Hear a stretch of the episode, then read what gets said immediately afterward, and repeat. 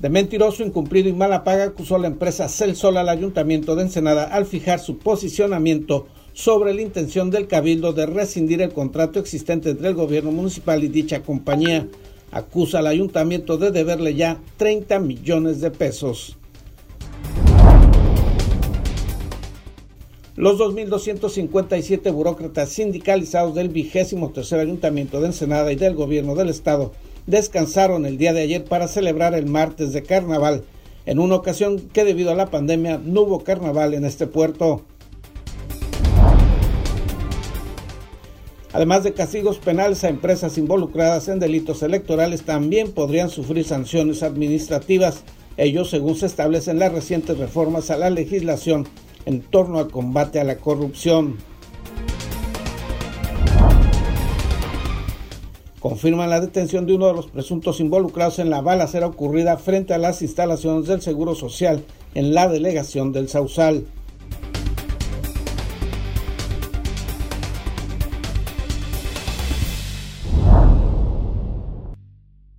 Rescató la Marina Armada de México a cuatro náufragos. Las personas se quedaron a la deriva a unas 14 millas del puerto de Ensenada. Todos ellos se reportan en buen estado de salud.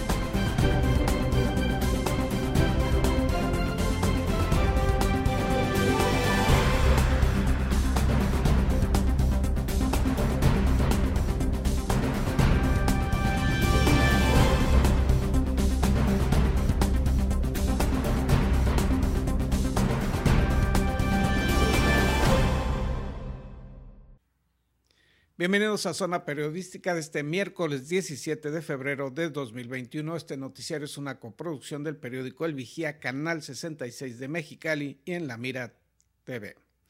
La empresa Celsol, encargada contratada de la sustitución de 25 mil luminarias, informó que ya demandó al Ayuntamiento de Ensenada por incumplir con pagos que acumulan hasta el momento 30 millones de pesos. De mentiroso, incumplido y mala paga acusó a la empresa Celsol al vigésimo tercer ayuntamiento de Ensenada al fijar su posicionamiento sobre la intención del cabildo de rescindir el contrato que existe entre el gobierno municipal y la mencionada compañía.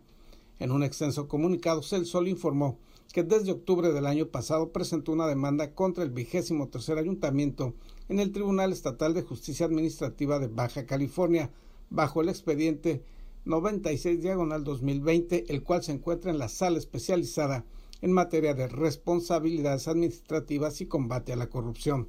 Dicha demanda señala que desde diciembre de 2019 el gobierno municipal ilegalmente logró en conjunto con Rommel Villamil Montaño, representante de la Comisión Federal de Electricidad, desviar la garantía acordada para el pago del contrato de arrendamiento del contrato con Celsol con esa acción se dejaron de realizar los depósitos al fideicomiso de garantía de pago, lográndose desviar millones de pesos a la tesorería del ayuntamiento, incumpliendo así con sus obligaciones contractuales. Según estimaciones de la empresa, actualmente el gobierno municipal tiene ya una deuda superior a los 30 millones de pesos. Y agrega el comunicado, este incumplimiento al contrato de arrendamiento no solo afecta a Celsol, sino también al Banco de Desarrollo Internacional, quien financió el proyecto desde su origen en 2015 y es poseedor de los derechos de cobro de dicho contrato. En su boletín de prensa, Celsol afirmó que la administración municipal busca un chivo expiatorio a quien culpar de su ineficiencia e incapacidad para brindar un adecuado servicio de alumbrado público. Asimismo, acusó que la intención de rescindir el contrato existente es para concesionar a una empresa amiga del actual gobierno municipal. Celsol afirmó que los ciudadanos de Ensenada están siendo víctimas de una campaña de desinformación para afectar a esta empresa, a pesar de que los propios dictámenes de la dirección jurídica del ayuntamiento se reconoce que sería difícil comprobar algún incumplimiento por parte de esa empresa. En la parte final de su comunicado, la compañía concluye la única irresponsabilidad que existe en relación al alumbrado público de Ensenada es la falta de mantenimiento y de inversión en la infraestructura que el propio municipio ha sido omiso en realizar de manera adecuada, lo que provoca fallas en la propia infraestructura del sistema de alumbrado público. Informó para la Mira TV Gerardo Sánchez García. En más información sobre este tema, el vigésimo tercer ayuntamiento de Ensenada emitió el día de ayer un boletín, un comunicado de prensa en donde señala que en torno a este tema el vigésimo tercer ayuntamiento reiteró a la comunidad en general que la Dirección de Asuntos Jurídicos analiza el procedimiento que pudiese llevar a cabo para la terminación anticipada, rescisión contractual, nulidad y o lo que mejor convenga al municipio con respecto al contrato de arrendamiento de luminarias con la empresa Celsol. Sol esta acción jurídica, señala el comunicado, se establece en el dictamen presentado por las comisiones edilicias conjuntas, tanto de Hacienda como de Patrimonio Municipal y la de Servicios Públicos e Infraestructura, la cual fue aprobada por mayoría de votos en Cabildo. El gobierno de Ensenada recalcó que aún no se ha tomado una decisión definitiva y mucho menos unilateral, por lo que se continúan analizando las diversas opciones que permitan a la administración municipal cumplir al 100% con la prestación del alumbrado público. En el contrato firmado por la administración del vigésimo primer ayuntamiento se estableció que debería haber un ahorro por consumo de energía eléctrica, mismo que según la versión del ayuntamiento no se ha visto reflejado en sus finanzas. El vigésimo tercer ayuntamiento aclaró que el proyecto de modernización de alumbrado público en Ensenada no está funcionando como debería ser y en ese sentido es que se buscan las alternativas que den posibilidad de tener un municipio con luminarias que funcionen correctamente. Es decir, mientras el ayuntamiento todavía revisa si es posible demandar a la empresa, la empresa ya los demandó desde octubre del año pasado. En otros temas, en la segunda etapa del programa de apoyos alimenticios que realizan los gobiernos estatal y federal, se han entregado hasta el momento más de 61 mil despensas en este municipio. A través de los programas de apoyo de la Secretaría de Seguridad Pública y Protección Ciudadana del Gobierno Federal en Ensenada, se han entregado más de 61 mil despensas a familias afectadas por la pandemia y la crisis económica, informó John Tiorosco Rodríguez. Uno de ellos es el denominado Prevención en Marcha. Este programa eh, consta de entrega de apoyo alimenticio. Este programa lo empezamos desde el año pasado. Este, tuvimos una primera etapa en donde se repartieron 2.018.110 despensas en 86 días en todo el estado. Eh, concluye la primera etapa del programa y continuamos eh, esa segunda etapa en donde ya ahorita hasta la fecha, aquí en particular en la ciudad de Ensenada, hemos este, entregado la cantidad de 61.200 despensas y beneficiando a más de 180.000 familias o integrantes de las familias, ¿no? El secretario regional de la Secretaría de Seguridad Pública y Protección Ciudadana destacó que las Jornadas por la Paz contempla el programa Prevención en Marcha, que consiste en la entrega de apoyos alimenticios que se están repartiendo desde el año pasado y que en una primera etapa comprendió la entrega de 2.018.000 despensas en 86 días en toda la entidad. En la segunda etapa en Ensenada se han distribuido 61.200 despensas y beneficiado a 180.000 integrantes de las familias beneficiadas. En el caso de Ensenada, este, tenemos tres líneas donde la gente nos puede contactar, eh, solicita su apoyo, se le requieren ciertos datos de nombre, domicilio para ubicar eh, en dónde están ellos y poder llegar hasta su casa y hacer la entrega del apoyo alimenticio. El funcionario dio a conocer los números telefónicos en los cuales los ensenadenses pueden solicitar dichos apoyos y señaló que los requisitos para ser beneficiados son muy fáciles de cubrir y puntualizó que el objetivo es atender las necesidades básicas de alimentación de las familias afectadas por la pandemia. Comentarte que es un apoyo eh, universal, es decir, la persona que lo solicite eh, puede acceder a él. También decir que no es un trámite, no es una situación en que tengan que venir a tocar una oficina de gobierno, a entregar alguna documentación, hacer un trámite, hacer una fila, ¿no? Aquí se trata de, por seguridad, eh, pues, que la gente no salga de su casa. Eh, simplemente con una llamada nos pasan ciertos datos, nombre, domicilio, teléfono, y nosotros le hacemos llegar el apoyo hasta la puerta de su casa, ¿no? Y es para la persona que lo requiera, no hay límite de edad, no hay límite de estatus socioeconómico, no hay límite de, de, nada, ¿no? Prácticamente, más que simplemente el hecho de que la persona lo requiera y no lo haga saber. También decirles que tampoco es un apoyo de una sola vez. Es decir, si ahorita solicitan su apoyo y se les entrega el día de hoy, este, si pasan cuatro o cinco días y lo vuelve a requerir, nos vuelve a llamar y lo vuelve a solicitar y se lo volvemos a enviar. Indicó que el horario de atención es de las 8 de la mañana a las 18 horas 6 de la tarde de lunes a viernes y los teléfonos son el 646-273-7625, 646-273-7641 y 646-273-7635. Se trata, dijo, de un apoyo universal, es decir, que quien lo solicite lo recibirá y no se tiene que realizar ningún trámite, solo solicitarlo y se le hará entrega de las despensas directamente en el domicilio del solicitante. Puntualizó asimismo que no se trata de un apoyo único, pues si una persona requiere en un corto plazo de más alimentos, se les puede entregar sin ninguna otra condición. Informó para la Mira TV Gerardo Sánchez García. Los 2.257 burócratas sindicalizados del vigésimo tercer ayuntamiento de Ensenada y del gobierno del estado en este municipio descansaron el día de ayer para celebrar el llamado martes de carnaval en una ocasión en que debido a la pandemia no hubo carnaval en este puerto. En una circular dirigida a los diferentes directores y jefes de departamentos, el oficial mayor del ayuntamiento, Juan Antonio Guillén Sánchez, informó que por este conducto se hace de su conocimiento que el día martes 16 de febrero del presente será día inhábil solo para personal sindicalizado que labora en el Ayuntamiento de Ensenada, considerado como día inhábil en la cláusula decimoquinta numeral 3 de las condiciones generales de trabajo vigentes para el personal sindicalizado, así como en el calendario oficial para el año 2021 emitido por el Gobierno del Estado de Baja California en la circular 692. Dicha cláusula hace referencia a que los martes de carnaval, último día de los festejos carnestolendos, tradicionalmente se suspendían las labores de gobierno para que los trabajadores sindicalizados pudieran disfrutar del tercer y último desfile de las actividades de ese festejo popular. Sin embargo, ayer fue un martes de carnaval sin carnaval, un pequeño detalle que no les importó a los trabajadores sindicalizados tanto del gobierno del estado como del ayuntamiento.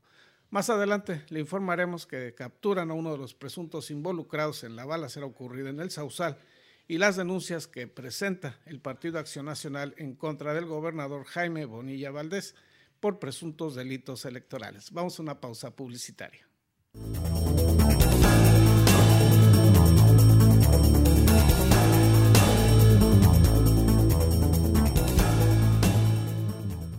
En Daymark Clínica de Ojos ofrecemos un servicio integral a cargo de profesionales expertos en la salud visual. Cuidamos la salud de tus ojos con equipo oftalmológico de última generación, cirugías, tomografías, tratamientos y servicios de óptica. Además, contamos con productos de alta calidad y como siempre, un excelente trato. Acuda a cualquiera de nuestras dos sucursales y confía en la salud de tus ojos en nuestros profesionales. Ofrecemos un amplio surtido de lentes con gran variedad de modelos y tamaños para todas las edades. Daymark, una mejor vista para una mejor vida. Conseguiste esa cita o reunión que tanto deseabas y quieres que todo salga perfecto. Sin embargo, suelen ocurrir muchas situaciones bochornosas que puedes evitar con simples soluciones. Una de las peores es ensuciar tu ropa con la comida.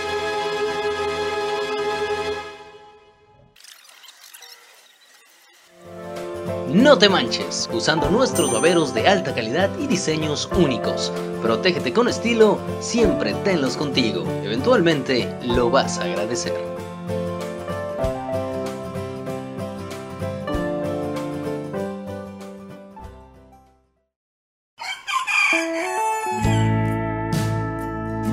Pollos del tío Juan. Pollo asado en adobo estilo mexicali acompañado de frijoles, ensalada de codito, guacamole, tortillas y salsa. Encuéntranos en Avenida del Puerto 125, Fraccionamiento Bahía Sur. Llámanos a los teléfonos 646-176-2883. Sin rodeos. El COVID existe. El COVID cuesta. El COVID duele. COVID mata. Sin excusas, protégete del COVID. Cubre bocas, sana distancia, lávate las manos. Campaña unificada para crear conciencia.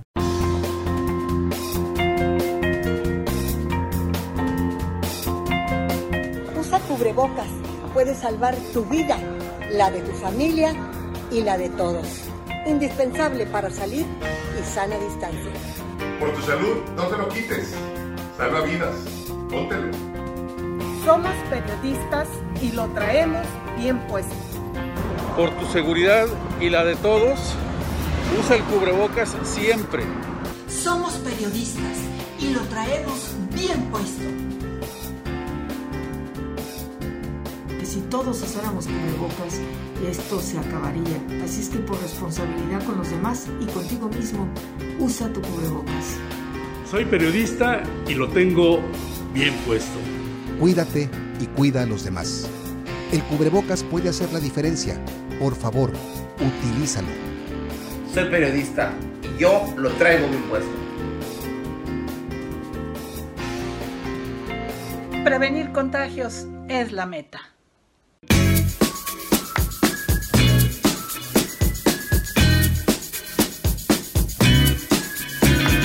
Porque recordar es volver a vivir. En imaginarte te podemos ayudar. No dejes que tus memorias se pierdan y deja que trasciendan en el tiempo. Ofrecemos el servicio de transfer de audio y video de distintos formatos a archivos digitales. Búscanos en Facebook o llámanos. Atesora tus mejores recuerdos en imaginarte.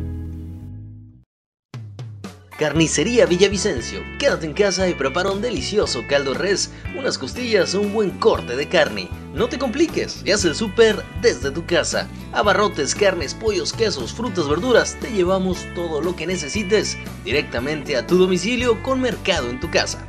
Contáctanos por Facebook y a los teléfonos 646-273-2036 y conoce nuestras promociones. Carnicería Villavicencio, lo mejor de la región a la puerta de tu casa.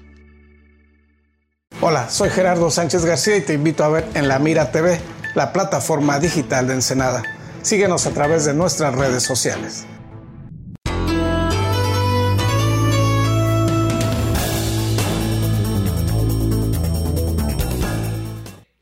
Fue detenido uno de los presuntos involucrados en la balacera ocurrida en la delegación del Sausal el pasado martes. César Córdoba Sánchez nos tiene los detalles. Luego de la violenta agresión repelida por agentes policiales la tarde de lunes en la delegación Francisco Zarco, quedó detenido un presunto integrante de una célula delictiva que opera en el puerto. El secretario técnico de la Mesa de Seguridad, Isaías Bertín Sandoval, en entrevista a este medio informó que un individuo de nombre Ismael fue detenido en posesión de armas de fuego después de la agresión registrada en la delegación municipal. Y la persona que se detuvo, la información que se tiene por las partes de área de inteligencia de la Guardia Estatal de Seguridad e Investigación, es que pertenece a una célula del cártel Arellano Félix que opera aquí en el puerto de Ensenada. Esta persona agregó estaba en poder de dos armas largas en forma de fusil, una corta tipo pistola, cargadores para arma de fuego, diversos cartuchos útiles, un chaleco balístico y dosis de metanfetamina. Detenido, eh, la información que se tiene es que una de las armas había tenido que ver con ya eh, al menos con un homicidio en días anteriores aquí en mismo en el puerto de Ensenada, eh, según las pruebas de balística que se realizaron. A la fecha se hacen las investigaciones correspondientes para conocer si el detenido pudiera tener relación con los hechos violentos registrados también el lunes en la delegación del Sausal de Rodríguez frente a la clínica del IMSS. Explicó que se sabe que alrededor de 20 minutos después del homicidio en el Sausal, los agentes marcaron el alto al hoy detenido en el poblado Francisco Zarco y este respondió con disparos de arma de fuego. Los estruendos de distintas detonaciones al parecer de arma de fuego fueron captadas la tarde del lunes por el celular de un ciudadano del poblado. En el video se pudo escuchar un tipo de ráfaga producida por arma.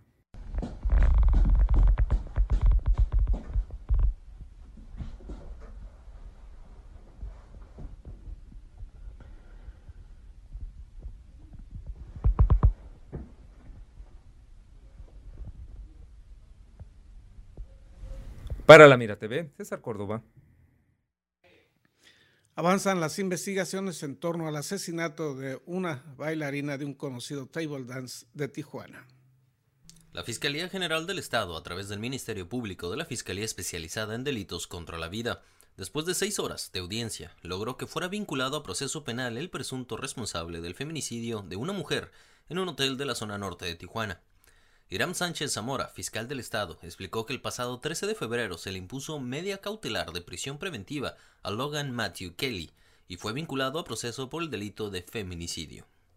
Se comentó hasta el día de ayer en la mesa de seguridad, esta persona había sido detenida en las instalaciones de este bar, estaba puesta a disposición por el delito de homicidio y se están investigando, se están llevando a cabo las indagatorias pertinentes por parte de la Fiscalía General del Estado y pues juntando todos los medios probatorios. El pasado 10 de febrero de 2021, aproximadamente a las 20.30 horas, el imputado Logan Matthew se encontraba en el interior de un hotel ubicado en las calles Coahuila y Niños Héroes de la colonia Zona Norte, cuando sin mediar palabra se acercó a la víctima, Isis Atalia Montoya Romero, de 19 años de edad, asesinándola. En los videos presentados se ve como el joven estadounidense se coloca de espaldas a la víctima. Al reconocerla, con un arma punzo cortante le corta el cuello y antes de caer le da una segunda puñalada. Por su parte, Isaías Bertín Sandoval, secretario técnico de Seguridad Pública Federal en Baja California, precisó que el detenido era jugador de básquetbol en Estados Unidos.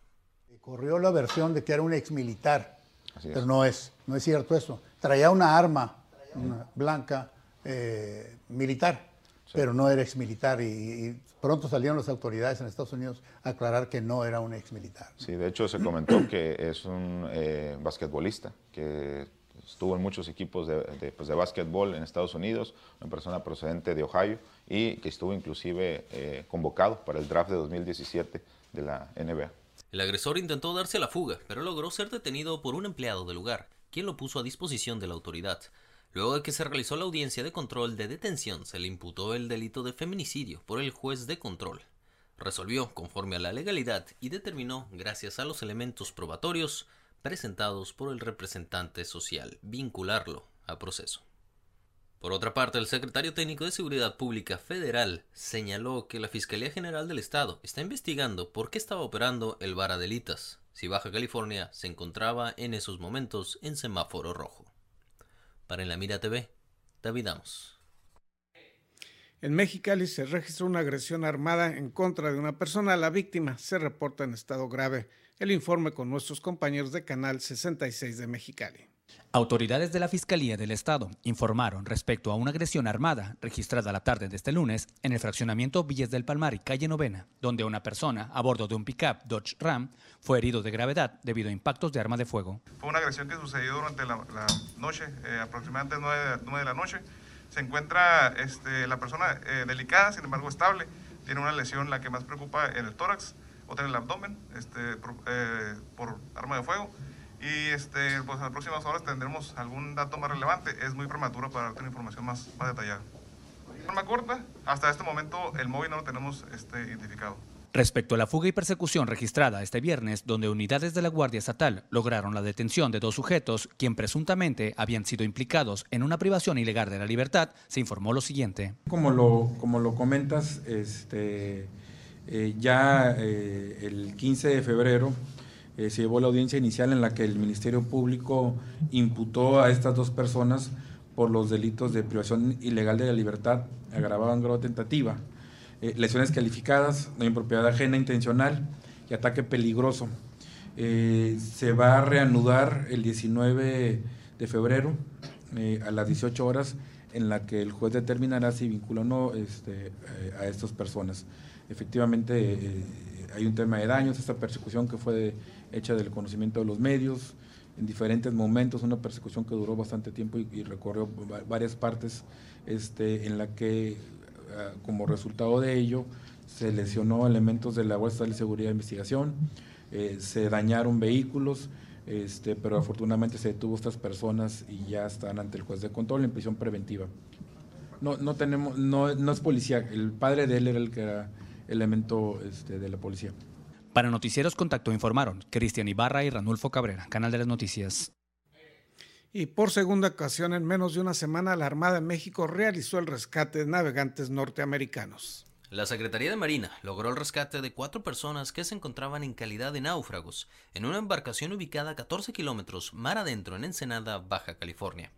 De acuerdo a los primeros reportes, la embarcación sufrió una avería mecánica cuando tras un momento de continuar su camino quedó atorada en una red de pesca. Lo anterior fue reportado a las autoridades navales, quienes se trasladaron en una embarcación Defender tripulada por elementos activos.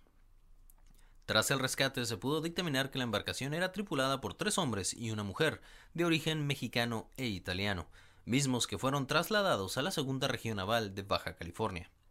Al tocar tierra, elementos de salud dictaminaron que los tripulantes no sufrieron daños en su integridad física. Para En la Mira TV, David Amos. Pedirá el Partido Acción Nacional que el gobernador Jaime Bonilla Valdés suspenda durante el periodo electoral sus transmisiones matutinas. Los detalles al regreso de una pausa comercial.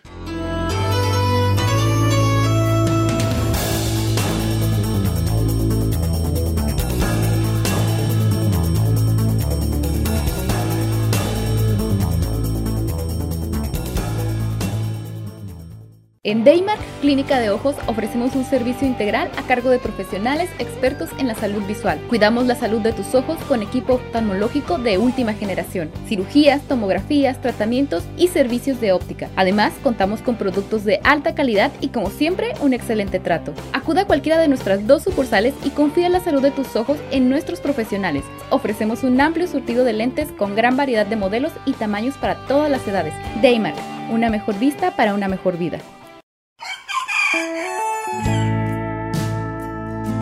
Pollos del tío Juan. Pollo asado en adobo estilo mexicali. Acompañado de frijoles, ensalada de codito, guacamole, tortillas y salsa. Encuéntranos en Avenida del Puerto 125, Fraccionamiento Bahía Sur. Llámanos a los teléfonos 646-176-2883 sin rodeos. El COVID existe. El COVID cuesta. El COVID duele. El COVID mata. Sin excusas, protégete del COVID. Cubre bocas, sana distancia, lávate las manos. Campaña unificada para crear conciencia. ¿Conseguiste esa cita o reunión que tanto deseabas y quieres que todo salga perfecto? Sin embargo, suelen ocurrir muchas situaciones bochornosas que puedes evitar con simples soluciones. Una de las peores es ensuciar tu ropa con la comida.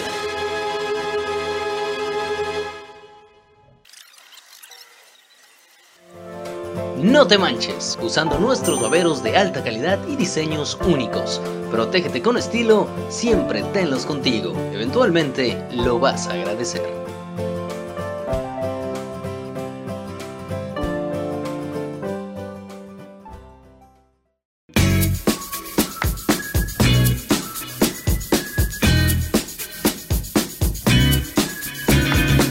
Recordar es volver a vivir.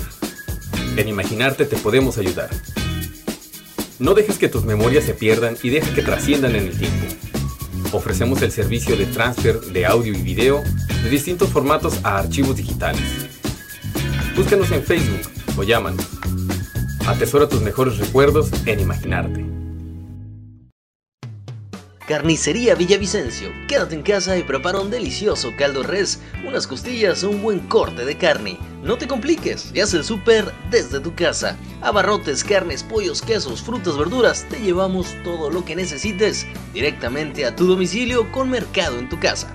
Contáctanos por Facebook y a los teléfonos 646-273-2036 y conoce nuestras promociones. Carnicería Villavicencio, lo mejor de la región a la puerta de tu casa.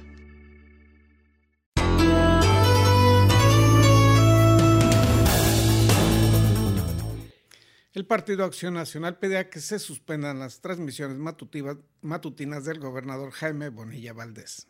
El Partido Acción Nacional tomará acciones legales para frenar lo que consideran es una promoción constante de los candidatos de Morena a través de las actividades del gobernador del estado Jaime Bonilla Valdés. Se refieren específicamente a las transmisiones matutinas que hace en su página de Facebook y las jornadas por la paz que se llevan a cabo cada fin de semana en las colonias de los seis municipios. Ha dejado claro que para él respetar la ley no es una obligación. Sea, es así que ha pasado por encima de los derechos ciudadanos de la democracia y él piensa que en Baja California sus chicharrones truenan y que puede cambiar las leyes o pasar por encima de ellas.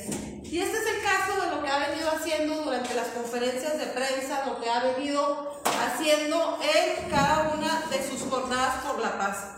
Ha utilizado los recursos públicos para hacer proselitismo a favor tanto de alcaldes como de eh, secretarios. Y esto la verdad ya no puede pasar. Hoy queremos exigirle al gobernador que respete la ley electoral y que deje de promover a los candidatos de Morena. Lucía Villarreal, presidenta del partido Azul en Mexicali, asegura que el gobernador viola las leyes electorales, incluso con la canción que utiliza en sus redes sociales donde llama a no votar por el PRIAN. Como Partido Acción Nacional lo único que nos queda es presentar las denuncias y confiar en que los tribunales sean quien le dé la instrucción al gobernador y le recuerde que él está aquí para cumplir y hacer cumplir las leyes. El PAN también criticó a los funcionarios que ya operan como candidatos, en referencia al actual titular de la Secretaría de Infraestructura, Karen Postlet White, quien aparece en diversas carteleras. Es preocupante porque antes de que iniciaran lo que ya constituye verdaderos actos anticipados de campaña, nadie sabía quién era Karen White. Y eso lo digo con toda, con toda responsabilidad porque ella lamentablemente fue muy opaca durante todo su trabajo dentro de la administración estatal, hay que decirlo con todas sus letras.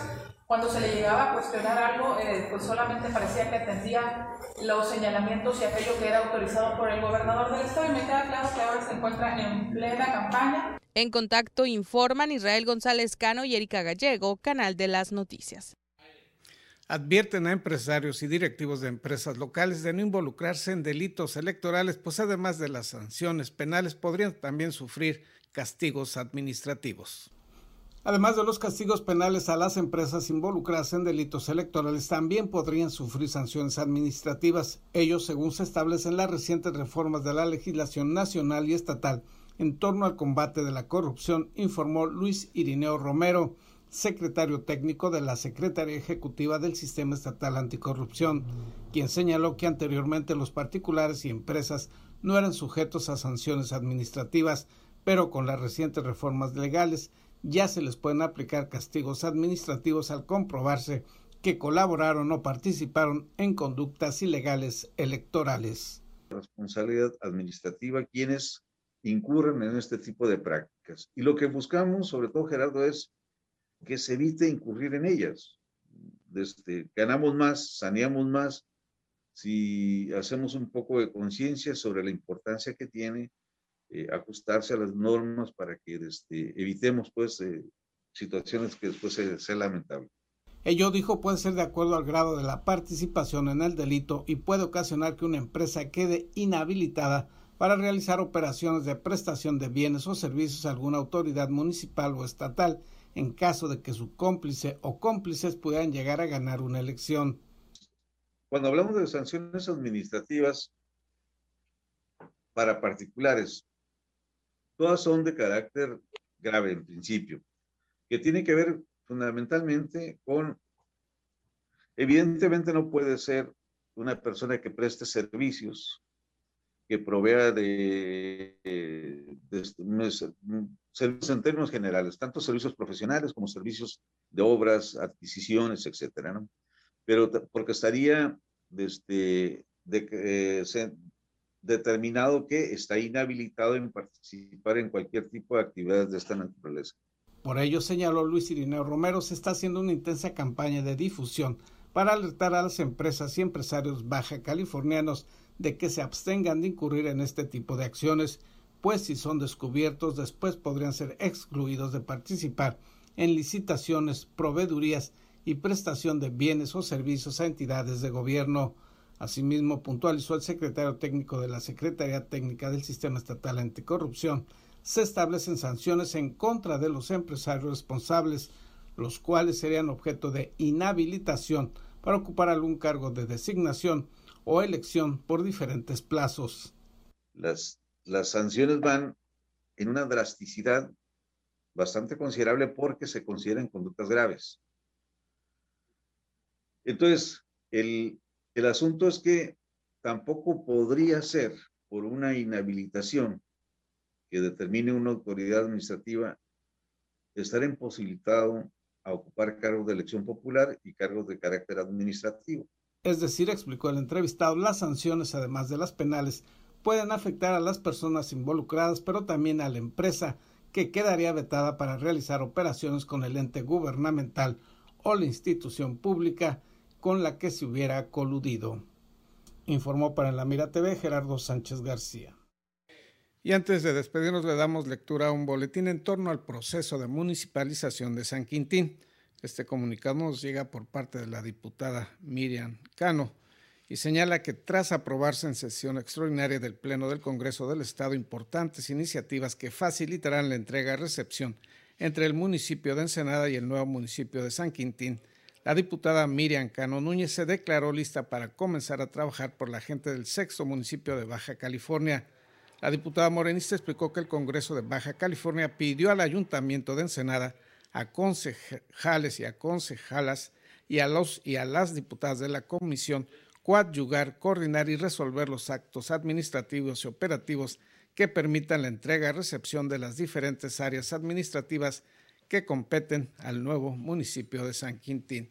Es decir, ya por parte del Congreso del Estado se está exhortando a que ambas partes, el actual Ayuntamiento de Ensenada y el Consejo Fundacional Municipal, empiecen este proceso de entrega y recepción.